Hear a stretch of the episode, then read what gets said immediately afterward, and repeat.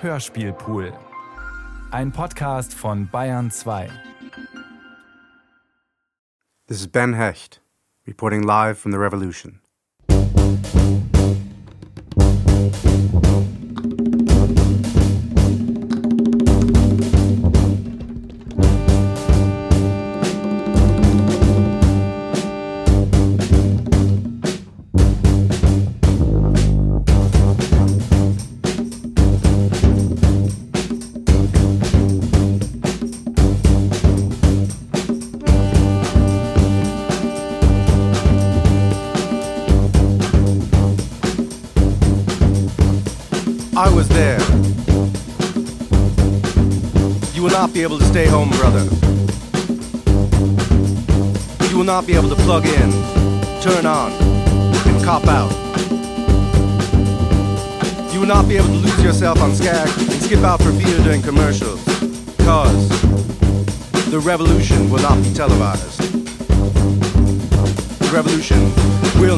Televised.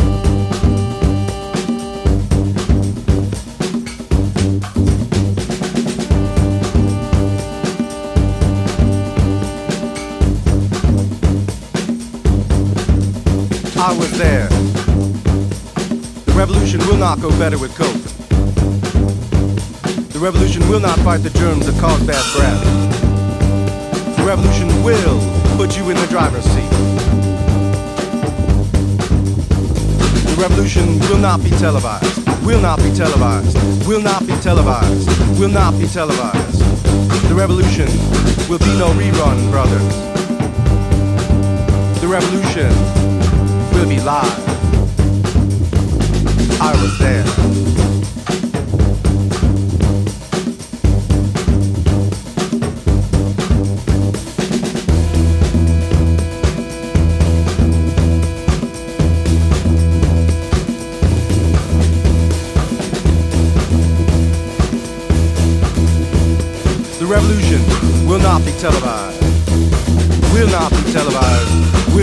Be televised. The revolution will be no rerun, brothers. The revolution will be live.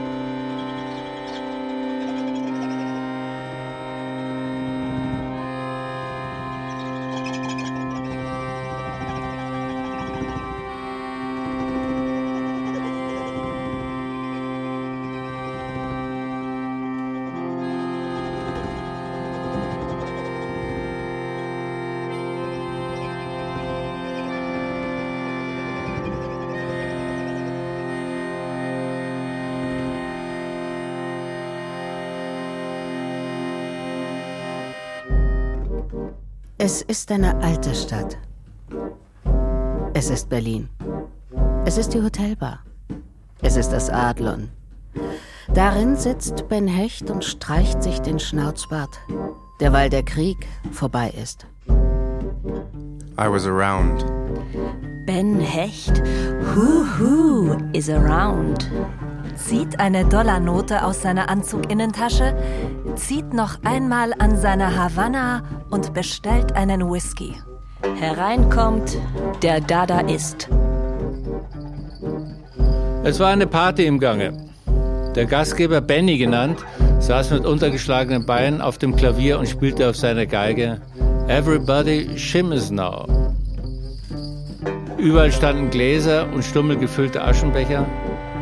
Auf dem Tisch standen Havannas-Zigaretten, zwei langhalsige Rheinweinflaschen auf Eis, eine viertelvolle Flasche Black and White und eine Flasche Cognac.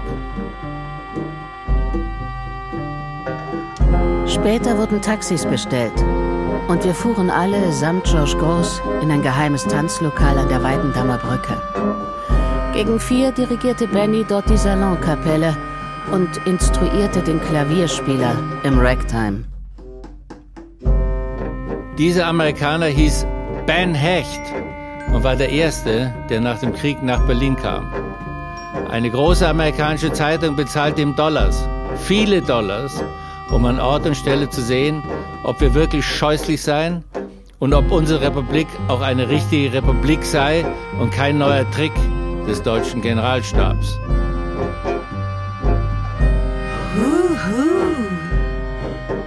Waiter, whiskey, please. And tell me what's going on in this fucking country. Sehr wohl der Herr? Der Herr ist wohl Amerikaner? Please allow me to introduce myself. I'm a man of wealth, and I'm from the press. I came around for the Chicago Daily News to tell the truth about old Germany. Huhu, Ben Hecht. Ich war dabei, als der Liebknecht Karl das Schloss hier in dieser Stadt mit ein paar Matrosen gestürmt hat, die Freie Sozialistische Republik Deutschland ausrief. Huhu, tell me more, tell me more. Es schneite. Die Nacht war blau von Mondlicht. Ich schrieb mich im Hotel Adlan ein. Ein Gehrock trägender Herr verbeugte sich. Tränen füllten seine Augen, als er mich sah. Ich war der erste Amerikaner seit dem Krieg. Ich fragte ihn, ob er mir ein Interview geben würde. Er antwortete, er sei hier Direktor. Zum Dinner aß ich blau gefärbte Kartoffeln, glänzende Blaufisch und ein Stück Käse. Zum Käse flüsterte mir der Kellner zu. Dies ist eine sehr bedeutsame Nacht. What's going on? Um 10 Uhr wird Karl Liebknecht das kaiserliche Schloss angreifen. Who the fuck is Karl Liebknecht? Der Führer der Spartakisten? Bolschewisten? Nein, Deutsche. Das ist eine deutsche Revolution. This is a German Revolution. Do you understand? Ich stehe auf dem Standpunkt, pardon me, you do not understand German? A little bit. You mean you stand on the standpoint? My standpoint is, dass Deutschlands einzige Hoffnung in der Herrschaft des Proletariats liegt. Will you be there? Sind Sie beim Kampf um das Schloss dabei? Ich habe um halb zehn frei, also in 15 Minuten. An after work revolution. Very funny. Can I come with you? Welche politische Einstellung haben Sie? I'm a reporter. Da schenkte mir der Kellner einen Kaffee ein und flüsterte. Be at the corner of Tiergarten in 20 minutes.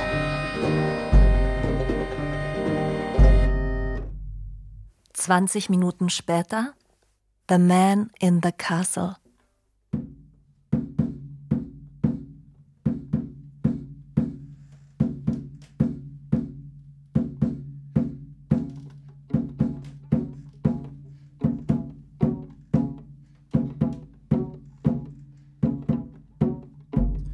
I was around. Ich bin an der Ecke.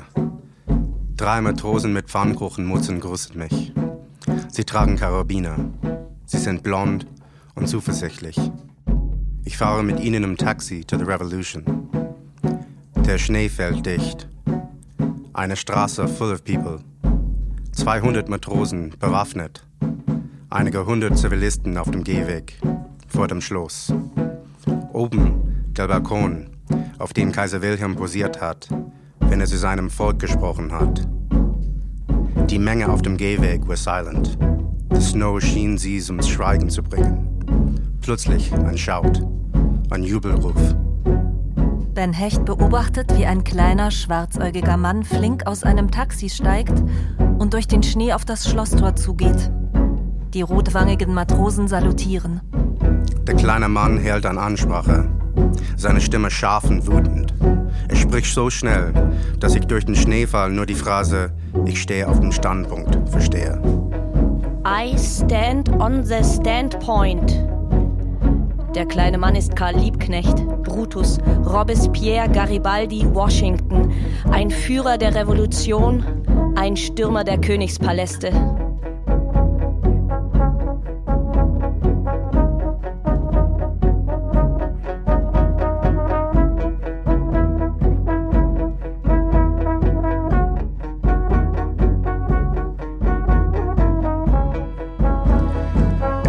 Das Schloss ein.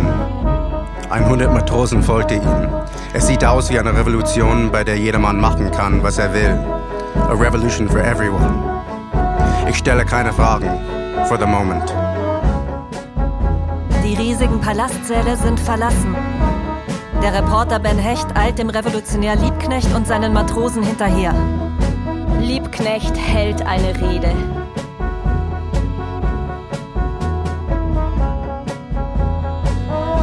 Ein weiträumiges Schlafzimmer.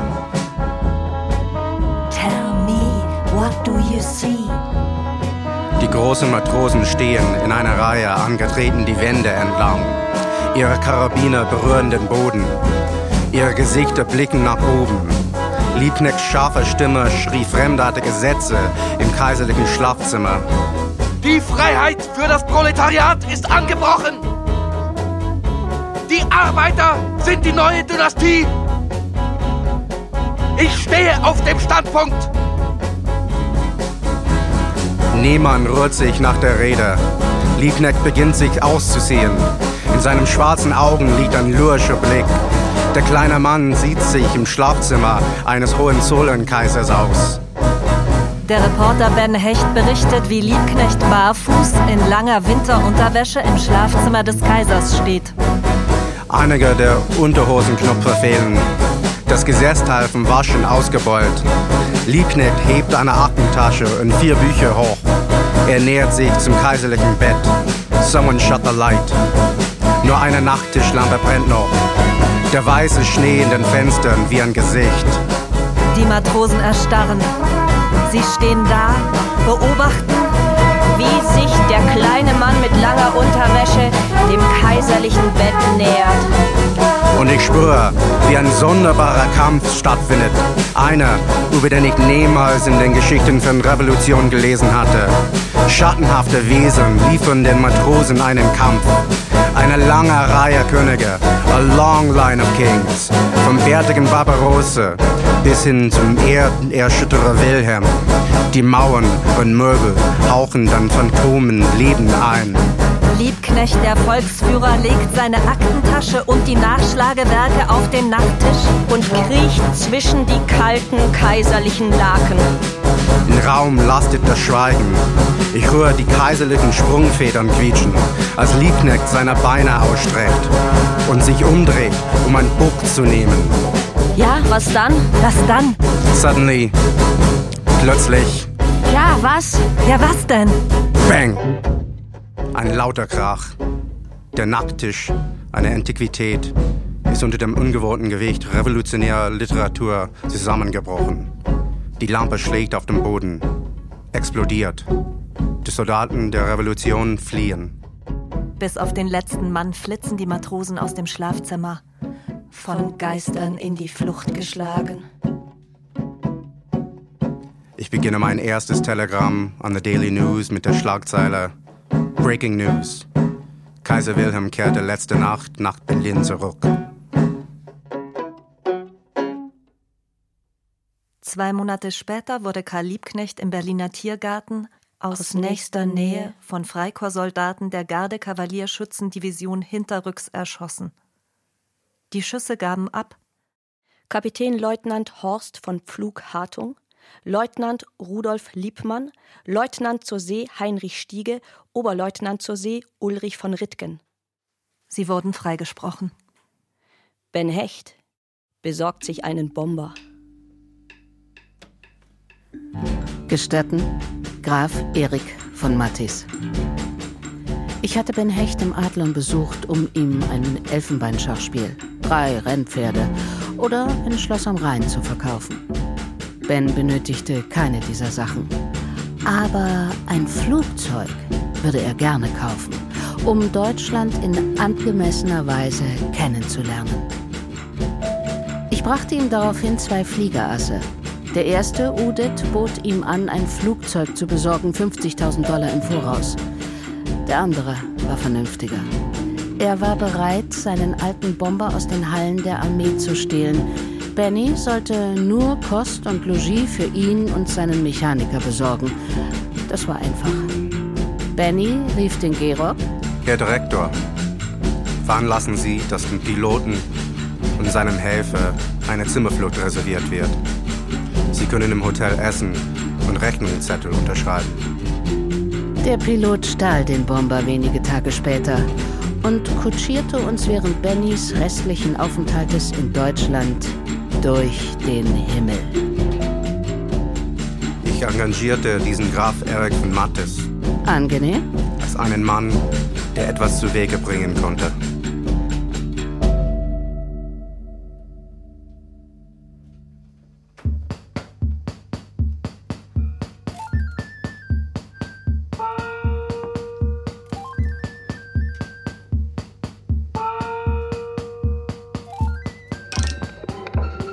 Ist Berlin.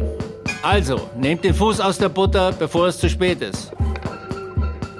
I was around, als die Tür sich öffnete. Ein magerer junger Mann in einem Flannel-Nachthemd sah verschlafen heraus. Ich wurde Herrn George Gross vorgestellt. You must be a political leader. Nun in gewisser Weise und von einem bestimmten Blickwinkel aus könnten Sie mich als einen Führer bezeichnen. Wir standen in einem großen Raum, der unmöbliert wirkte. Dann entdeckte ich im dämmernden Licht ein Fellbett, einen Stuhl, eine Staffelei. Hunderte von Leinwänden und Zeichenkartons ringsherum an die Wände gelehnt. Meine politischen Aktivitäten sind antipolitisch. Ich bin ein Gegner aller Politik und natürlich auch aller Politiker. Man könnte sagen, dass ich auch ein Gegner der Kunst bin, sowie und jeglicher anderen Manifestation des Schönen, eingeschlossen Musik, Spitzentanz und Poesie. George Gross war Künstler. Zusammen mit dem bayerischen Kollegen Titus Tautz war er deutscher Vorsitzender der Dadaisten. Herr Hecht, wir bereiten ein großes Kunstfest vor. Als Eintritt erheben wir den Gegenwert von fünf amerikanischen Dollar. Sie bekommen natürlich eine Freiloge. Ich komme allein. Ich brauche keine Loge. Doch, das ist sicherer. Festige Kleidung ist vorgeschrieben.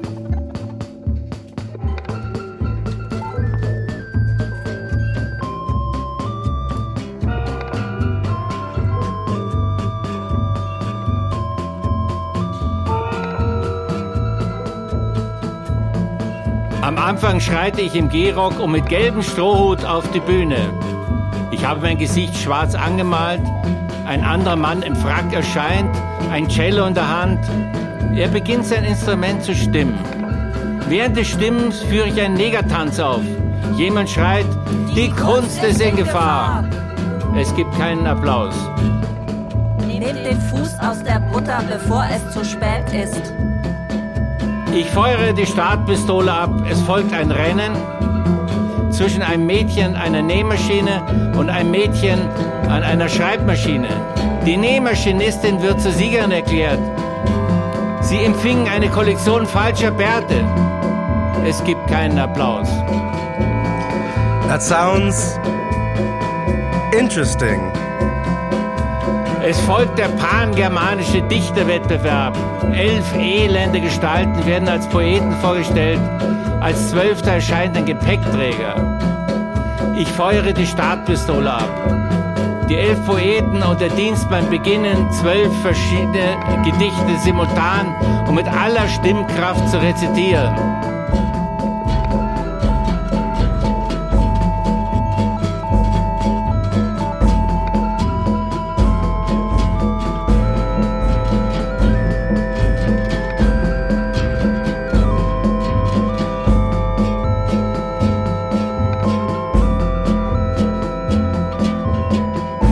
Sie gestikulieren, wischen sich Tränen aus den Augen, halten sich die Hand ans Herz.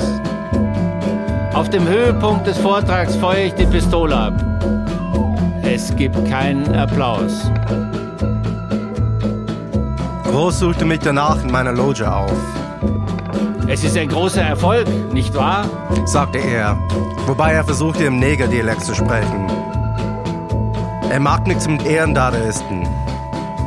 Ich begann, der deutschen Revolution zu misstrauen.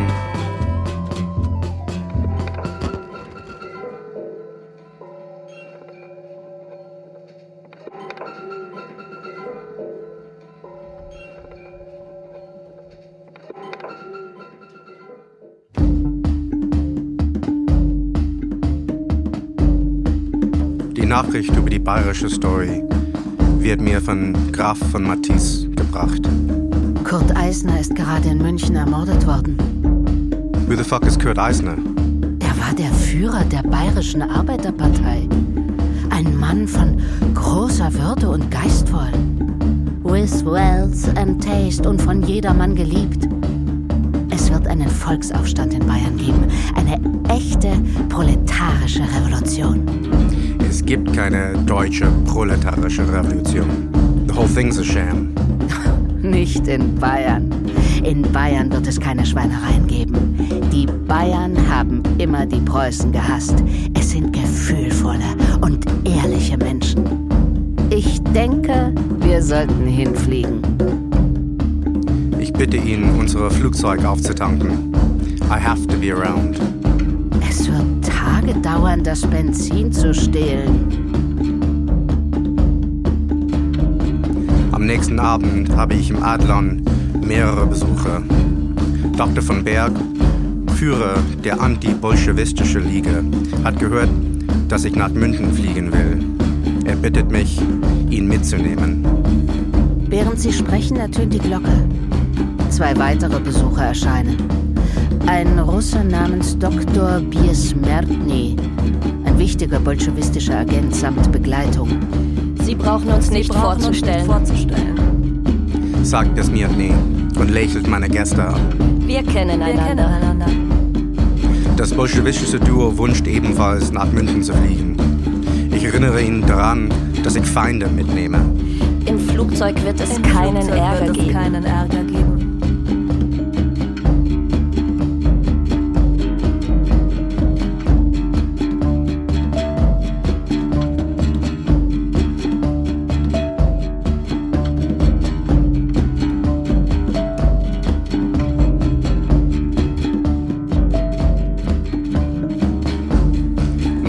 Passagiere warten auf dem Flugfeld. Nur einer hat Gepäck. Biesmirtny steht mit einer Koffer da. Er lehnt es ab, ihn auf den Boden zu stellen. Der Lärm des Flugzeuges lässt uns im Flugzeug schweigen. Nach einer Stunde arrangieren wir ein Pokerspiel. Biesmertnys Koffer als Tisch.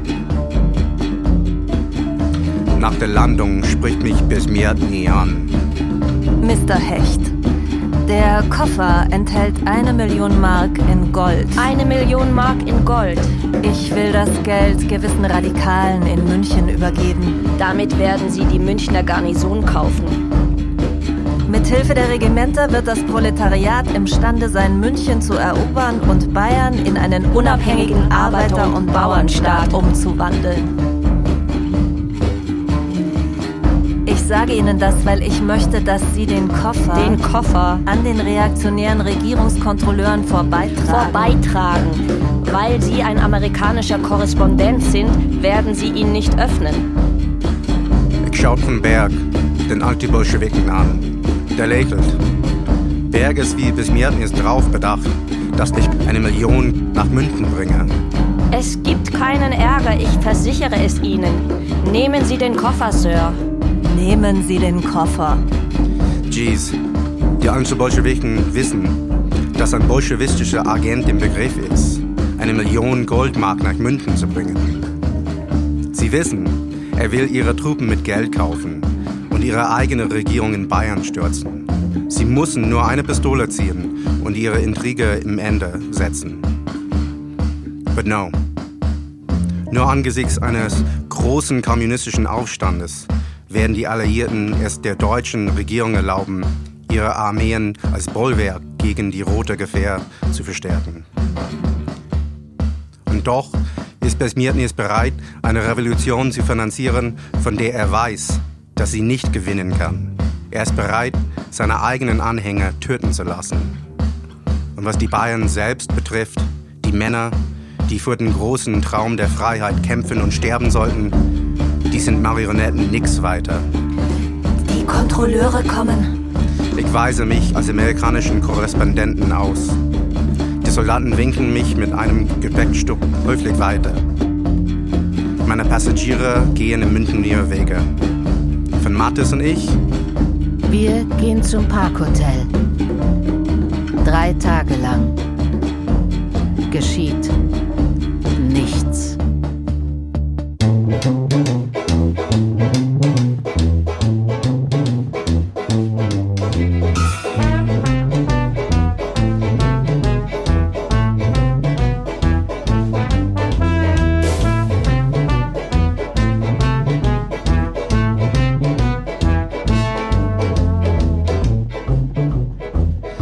Mathis nahm ich in den Vorort Schwabing mit, der, so I was told, das Zentrum von Münchens intellektuellem Leben war. Ich traf dort auf eine Menge geschwätzigen Volks, darunter eine wohlproportionierte Dame namens Gräfin Sophie.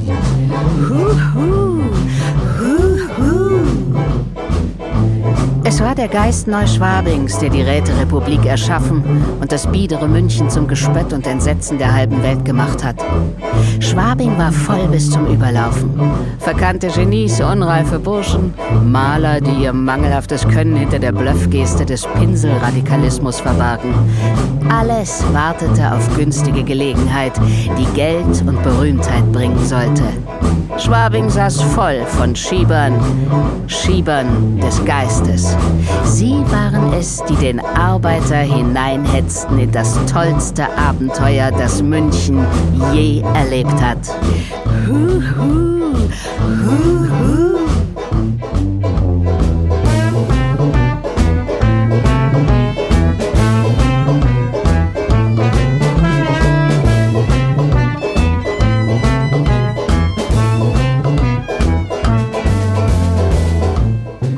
Gräfin trug eine eng anliegende griechische Robe über ihren nackten Körper und war barfuß.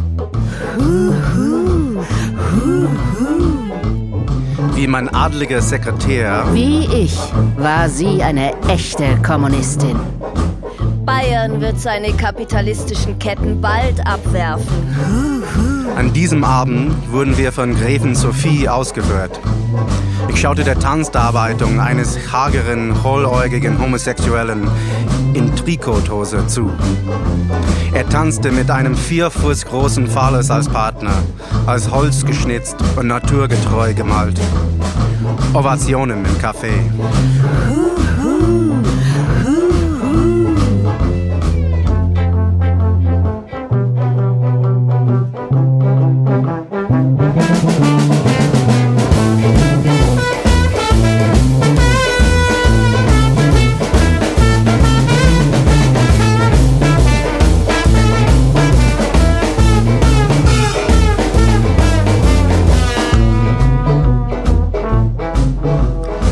Zogen weiter zum Café Stephanie. Hier traf ich einen Poeten mit farblosen Augen und rotem Bart. Sein Name war Erich Mühsam. Als nächstes ging es in den Kindelkeller, Treffpunkt für Schornsteinfeger, Bettler und zwielichtige Gestalten. Er war laut, dreckig und voll.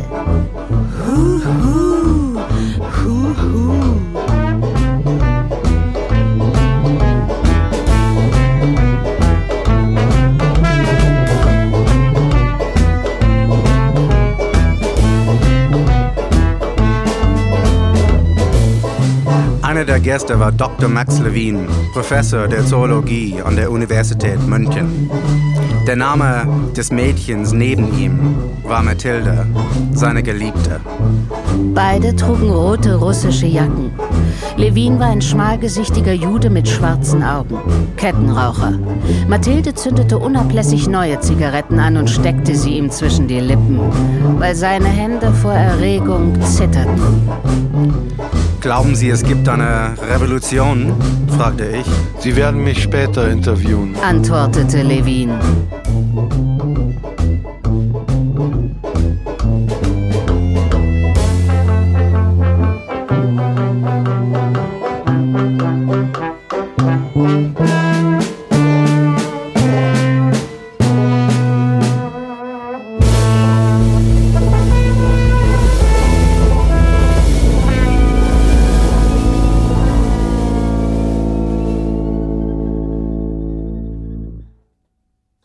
Räterepublik weckt mich am Morgen des 6. April.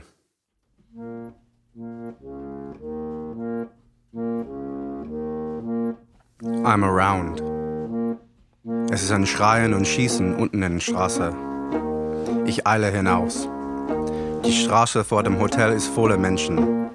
Sie tragen rote Fahnen, schwenken Gewehre in der Luft und feuern in die Ferne vor sich.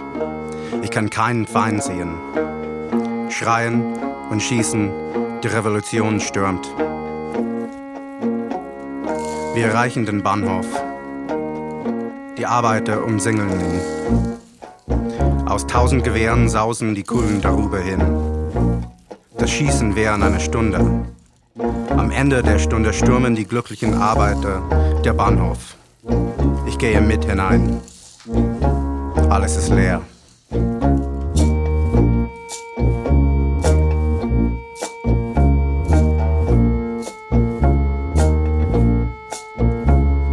neue rote Fahne des Arbeiter- und Soldatenrates von Bayern steigt am Bahnhofsfahnenmast empor. Triumphgeschrei. Der Menschenmob beginnt erneut zu rennen. Wir steuern auf das Wittelbacke-Palais zu. Heim der bayerischen Könige. Die Belagerung des Palais dauert bis Mittag. Ich liege hinter einer Brustwehr aus Sandsäcken und schreibe mit. Gegen Mittag springen die Revolutionäre hinter ihren Sandsäcke hervor und stürmen das Palais. And I was around.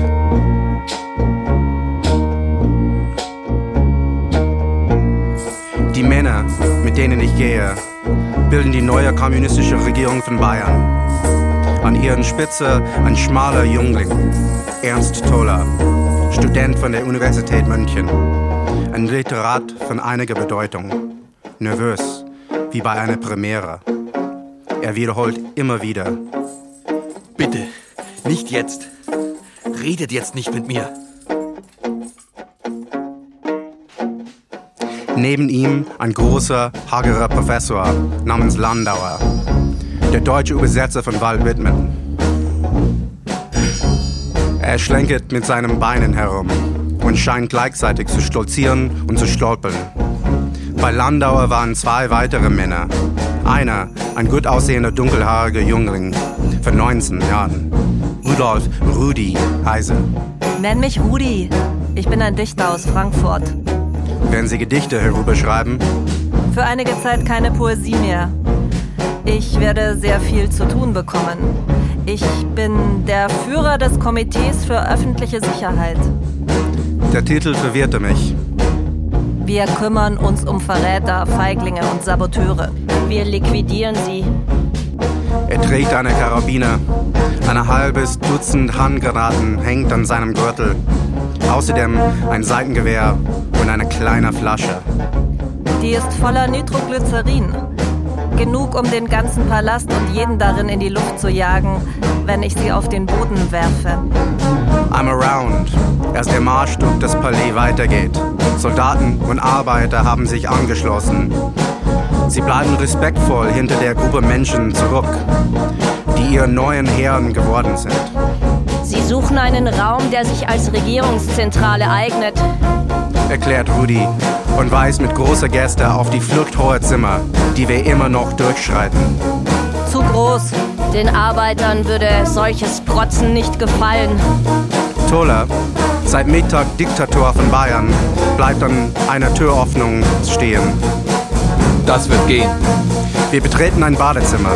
In einer Ecke steht ein Zinkbanner, der Boden mit abgenutztem Linoleum bedeckt. Das werden wir als Hauptquartier benutzen. Legt Bohlen über die Badewanne. Bringt einen großen Tisch und Stühle herein. Die neue Regierung stimmt zu. Das Badezimmer soll das Hauptquartier von Herrn Toller, Bayerns neuer Diktator werden. Eine schöne symbolische Geste. Denn nach proletarischem Gesetz sind Herrscher und Volk eins. I was around, als Toller Ernst in seinem Badezimmer mit der Diktatorarbeit beginnt. Er ist ein gelehrt aussehender Literat, blond, zart gebaut, unentschlossener Charakter. Ich frage mich, wie ein solcher Bursche zum Diktator werden kann. Ich werde meinen Plan auf einer Sitzung um 5 Uhr präsentieren. Sie können teilnehmen, wenn Sie wollen. Können Sie mir eine Schätzung geben, wie viele beim heutigen Kampf getötet und verwundet worden sind? Meines Wissens ist keiner verletzt. Gott sei Dank. Wir wollen hoffen, dass es so weitergeht. Eine Revolution, bei der keiner verletzt wird. Vor einer kleinen Pension, in der ich wohne, wartet einer unserer Sektionsführer. Jetzt haben wir die Macht. Haben wir sie?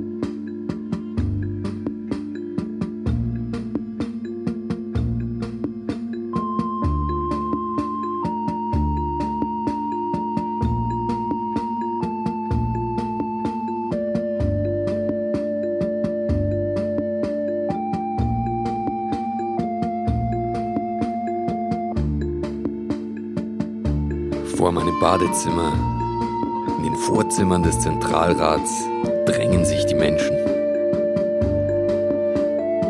Jeder glaubt, die Räterepublik sei geschaffen, um seine privaten Wünsche zu erfüllen. Eine Frau möchte sofort getraut werden. Bisher hatte sie Schwierigkeiten. Es fehlten noch die Papiere. Die Räterepublik soll ihr Lebensglück retten. Ein Mann will, dass man seinen Hauswirt zwinge, ihm die Miete zu erlassen. Eine Partei revolutionärer Bürger hat sich gebildet. Sie fordert die Verhaftung aller persönlichen Feinde, früherer Kegelbrüder und Vereinskollegen. Verkannte Lebensreformer bieten ihre Programme zur Sanierung der Menschheit an. Ihr seit Jahrzehnten befehdetes Lebenswerk bürge dafür, dass jetzt endlich die Erde in ein Paradies verwandelt werde.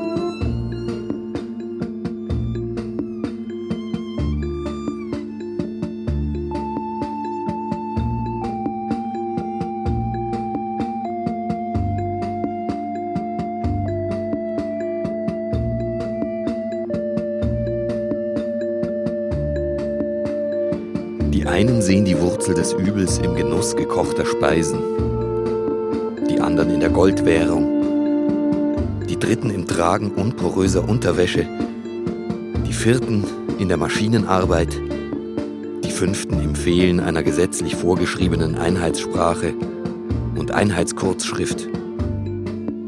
Die sechsten machen Warenhäuser und sexuelle Aufklärung verantwortlich. Sie erinnern alle an jenen schwäbischen Schuster, der bewies, dass die Menschheit nur darum moralisch krank sei, weil sie ihre elementaren Bedürfnisse in geschlossenen Räumen verrichte und dabei künstliches Klopapier benütze. Wenn sie, dozierte er, diese Minuten in Wäldern verbrächten und mit natürlichem Moos sich behülfen, würden auch ihre seelischen Giftstoffe im Kosmos verdunsten körperlich und seelisch gereinigt. Als gute Menschen kehrten sie zur Arbeit zurück. Ihr soziales Gefühl wäre gekräftigt. Der Egoismus verschwende. Die wahre Menschenliebe erwache. Und das Reich Gottes auf Erden, das lang verheißene, bräche an.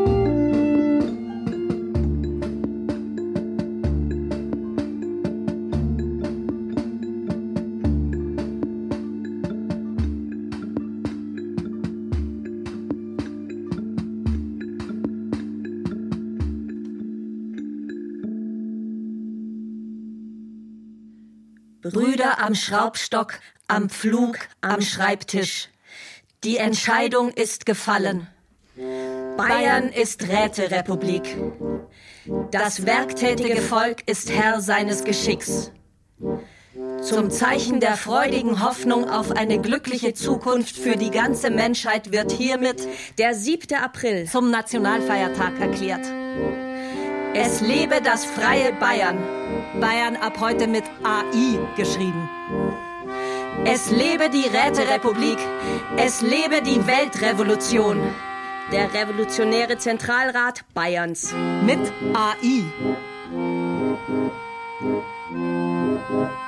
Ein gewisser Franz Lipp war zum Außenminister der Sowjets von Bayern ernannt worden.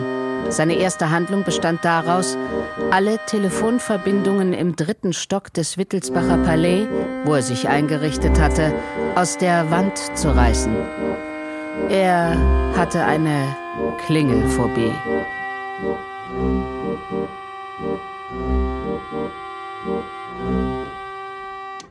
Der Zentralrat gibt bekannt.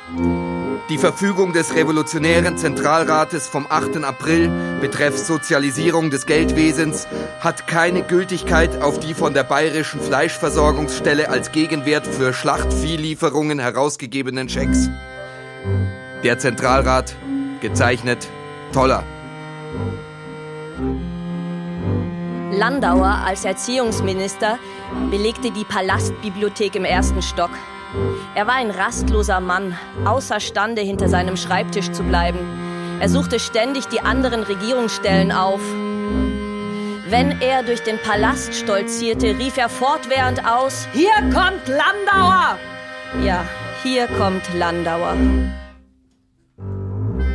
Während der Wohnungsnot werden sämtliche Wohnräume in Bayern, Bayern mit AI, beschlagnahmt. Damit geht das Verfügungsrecht über frei werdende Wohnungen auf die Gemeinden über. Umgehungen sind schwer zu ahnden. Für den provisorischen revolutionären Revolutionsrat gezeichnet Toller.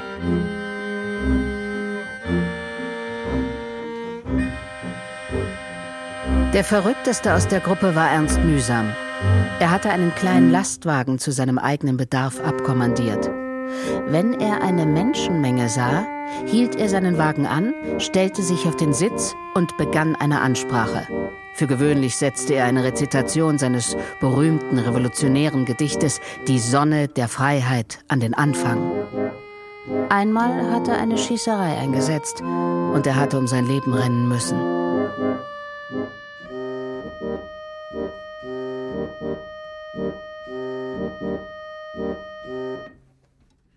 An die Bürger der Räterepublik. In Bayern, ab jetzt geschrieben mit AI, werden Flugblätter verteilt, die in der würdelosesten und verbrecherischsten Weise die Leidenschaften der Massen gegen die Juden aufzuhetzen versuchen. Gleichzeitig hetzen bürgerliche Provokateure gegen die Juden auf den Straßen. Hinter dieser Organisation steckt eine ganz Deutschland überziehende Organisation reaktionärer Verschwörer, die die Massen zu Judenprogromen hinreißen wollen. Der provisorische revolutionäre Zentralrat Ernst Toller.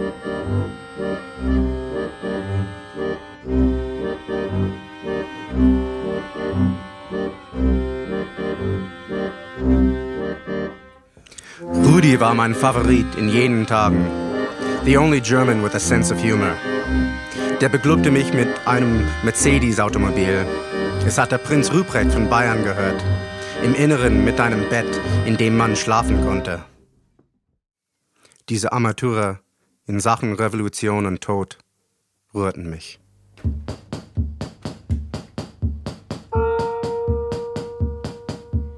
Da, da. Titus Tautz wird Diktator für Kunst der Arbeiter und Soldatenräte. Ich werde alles Schlechte aus der deutschen Literatur und Kunst tilgen. Ich werde das für die Sowjets von Bayern tun, was Kandinsky für die Sowjets von Russland getan hat. Allen Schund, Bestseller und die toten Maler rausschmeißen. Am dritten Tag, als künstlerischer Ratgeber der Revolution, organisiert Tautz eine Mitternachtsparade von Mündens modernen Malern, Poeten und ihren Geliebten. Etwa 2000 kamen. Sie waren mit Gewehren und Revolvern bewaffnet, trugen rote Fahnen und Fackeln. Die Tage des Redens sind vorüber, die Stunden des Handels gekommen. Wir beginnen an der Spitze. Wir beginnen mit Rembrandt, dem König des Kitschs. Da, da. Wir marschieren zum Museum, wir brennen es nieder. Wir werden die Ehre haben, die sogenannten Rembrandtschen Meisterwerke zu vernichten. Da, da. Rembrandt ist Vergangenheit. Nur durch das Beseitigen der Leichen aus der Vergangenheit können wir Platz machen für eine lebende Kunst der Revolution. Nieder mit allen dekadenten Kapitalisten. Vorwärts, Genossen!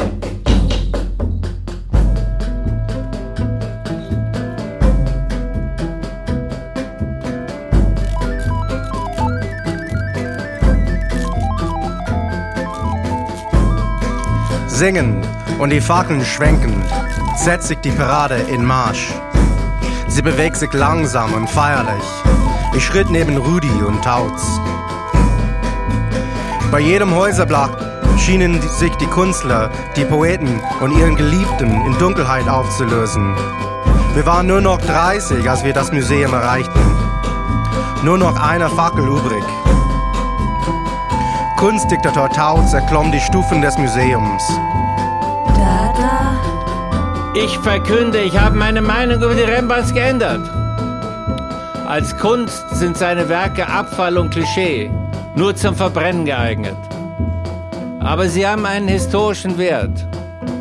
Als historische Andenken auf der Stufe von Rüstung und alten Betten erlaubt ihnen die Revolution zu bleiben. Hurra den Sowjets!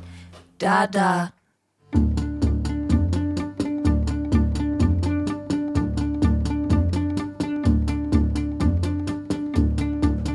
Eine Woche später, am 13. April, endet die anarchistische Republik der Räte in dem Bayern Mit AI. Benny, zieh dich an, eine Revolution. Jetzt eine kommunistische. Die Scheinräterepublik, wie die Kommunisten sie nannten, ist zugrunde gegangen. Die wahre Räterepublik beginnt ihr Werk. Kaum eine Woche ist vergangen, seit die Kommunistische Partei erklärt hat, diese Räterepublik könne nicht lebensfähig sein. Die Arbeiterschaft sei nicht reif. Die Übernahme der Regierung nur ein Dienst für die Reaktion. Der Sieg der Arbeiter wirft alle Bedenken der Kommunisten über den Haufen. Im Gegensatz zur Scheinräterepublik sei die kommunistische Räterepublik das Werk der Massen. Die kommunistische Partei als revolutionäre Kampfpartei gehöre in diesem Augenblick an die Spitze der Kämpfe.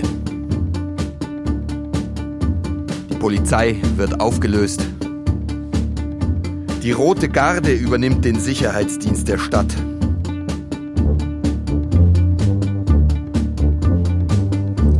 I was around. 100.000 Menschen sind auf der Wiese versammelt. Der Mob öffnet für unsere Luxuswagen eine Gasse und jubelt uns zu, als würden sie Prinz Ruprecht zujubeln. Ein Rednerpult in der Mitte der Masse. Soldaten halten eine Gasse zur Tribüne frei.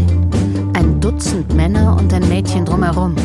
Das Mädchen ist Mathilde, Dr. Max Levins Zigarettenanzünderin. Er trägt seine rote russische Jacke und steht im Angesicht des Mobs, den rechten Arm zum bolschewistischen Gruß hochgerissen. Er ist der neue Diktator von Bayern. Er spricht eine Stunde, bellt und droht. Das Volk jubelt nach jedem Satz. Ich kann nichts von dem verstehen, was er sagt. Levin ist ein Mann von anderem Kaliber als Toller. Nun fängt es an. Sie dachten, wir würden spaßen, eh? Jetzt werden Sie etwas sehen. Sie werden sehen, wie Marionetten zu Männern werden. Er fordert das Proletariat auf, zu sterben. Er verspricht ihnen Agonie, Folter und Sieg. I was around. Wir erreichen erneut das Wittelsbacher Palais.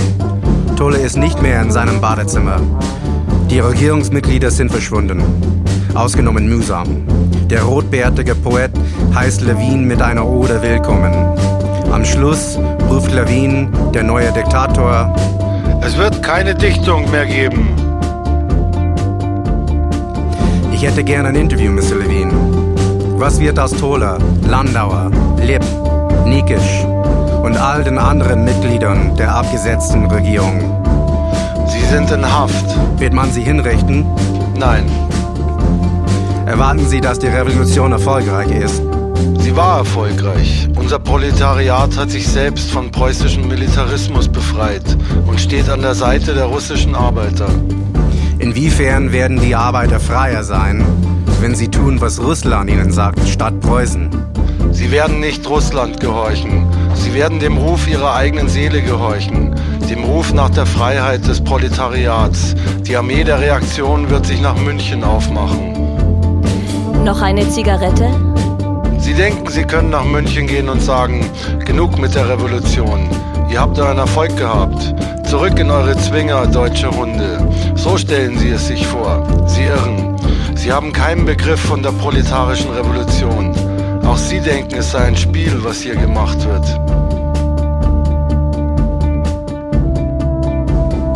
Ich habe einige der Chips ins Spiel gebracht. Ich habe Ihre Berichte gelesen. Sie sind mokant. Ich schreibe die Wahrheit. Nicht unsere Wahrheit. Sie kennen unsere Wahrheit nicht. Unsere Wahrheit ist die Zukunft der Welt. Ich gebe Ihnen Ihre Berichte zurück, damit Sie versuchen können, sie von einer anderen Stadt auszuschicken. Es ist wichtig, dass die Welt weiß, was wir machen, selbst von ihrem bürgerlichen Standpunkt aus. Wen erwarten Sie, dass die Weiße Armee München angreift? In einigen Wochen. Für wie stark halten Sie die Weiße Armee? Stark genug, um zu gewinnen. Er streckt mir seine Hand mit ihren zitternden Fingern hin.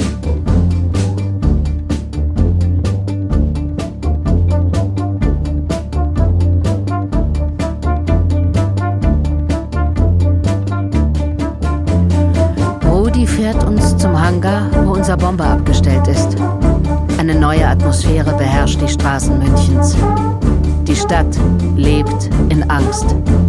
Die dunkle Stadt liegt leer und schweigend. We took our bomber back to Berlin.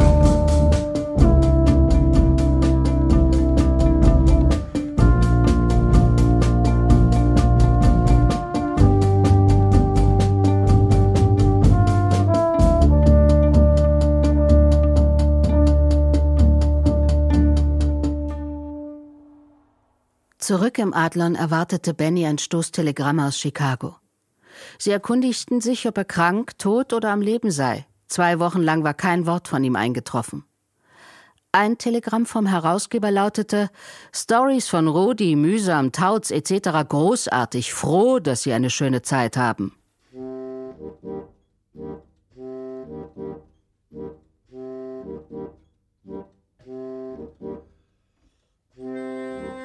Wir müssen heute noch zurück nach München. I've gotta be around. Hören Sie mir einfach nur zu. Es ist vorbei. Ich habe die Zeitungen mitgebracht. You know I can't read German. Tut mir leid, ich vergaß. Die Weiße Armee ist drei Tage nach unserer Abreise in München eingedrungen. Sie haben die Sowjets überwältigt. How long was the fight? Ein einziger Tag nur. They couldn't take Munich in a week. Not with all those cannons in the streets. Es waren nur tausend Mann, die München verteidigten. What about the hundreds of thousands we saw on the field? Sie sind zu Hause geblieben. Levin hat gekämpft und einige andere. Sie wurden getötet. Levine's dead. So wird es berichtet. And all our other friends? Mühsam wurde gefoltert, seine Finger gebrochen, ein Auge ausgeschlagen. Landauer ist im Gefängnis und unser Rudi Heise. Ich werde Ihnen den Artikel langsam vorlesen. Tod des Rudolf Heise, Kopf der Terroristen der bayerischen Sowjets. Am zweiten Tag der Besetzung von München, als die Revolution bereits niedergeworfen war, war Rudolf Heise durch das Fenster ins Hauptquartier der Weißen Armee gesprungen. Der Raum war voller Offiziere. Der Terrorist hatte in seiner Hand eine kleine Flasche hochgehalten und geschrien, dass sie genug Nitroglycerin enthalte, um das gesamte Hotel in die Luft zu sprengen. Diese Flasche enthält genug Nitroglycerin, um das gesamte Hotel in die Luft zu sprengen. Zu sprengen! Während die Offiziere entsetzt und starr dagestanden hatten, hatte der Terrorist eine kurze Rede gehalten und angekündigt, in diesem Raum werde die proletarische Revolution ihren Sieg erringen. In diesem Raum wird die proletarische Revolution ihren Sieg erringen. Rudi Heise hat dann seine Nitroglycerinflasche auf den Boden geschleudert. Es hat keine Explosion gegeben. Im nächsten Augenblick wurde sein Körper von einem Dutzend Revolverkugeln getroffen. Toller ist hingerichtet worden.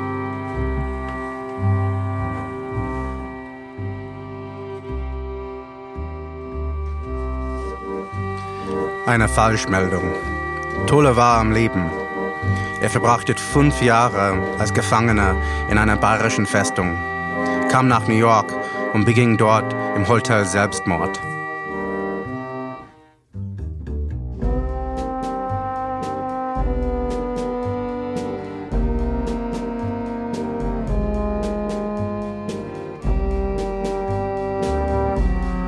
Schlusswort vor dem Münchner Standgericht, 16. Juli 1919. Der Staatsanwalt betonte mit Recht, dass ich, Ernst Toller, seine Argumentation, es könne sich bei der Beurteilung dieses Falles um psychiatrische Momente handeln, zurückweisen werde. Es ist klar erwiesen, dass es sich bei mir weder um eine psychopathische noch um eine hysterische Konstitution handelt, die mildernde Umstände beansprucht. Ich habe all meine Handlungen aus sachlichen Gründen mit kühler Überlegung begangen und beanspruche, dass sie mich für diese Handlungen verantwortlich machen. Ich würde mich nicht revolutionär nennen, wenn ich sagte, niemals kann es für mich in Frage kommen, bestehende Zustände mit Gewalt zu ändern. Wir Revolutionäre anerkennen das Recht zur Revolution, wenn wir einsehen, dass Zustände nach ihren Gesamtbedingungen nicht mehr zu ertragen, dass sie erstarrt sind. Ich frage mich, warum setzt man Standgerichte ein? Is he talking about his standpoint? Glaubt man, dadurch, dass man einige Führer erschieße oder ins Gefängnis schickt, die gewaltige revolutionäre Bewegung der ausgebeuteten werktätigen Bevölkerung der Erde eindämmen zu können? Welche Unterschätzung dieser elementaren Massenbewegung, welche Überschätzung von uns Führern! Das werktätige Volk macht nicht eher Halt, bis der Sozialismus verwirklicht ist. Es weiß, dass angesichts der zerrütteten wirtschaftlichen Zustände kleinbürgerliche Reformen das Chaos nicht mehr aufhalten können. Dass wir zum Chaos kommen, wenn wir nicht einschneidende wirtschaftliche Umgestaltungen vornehmen.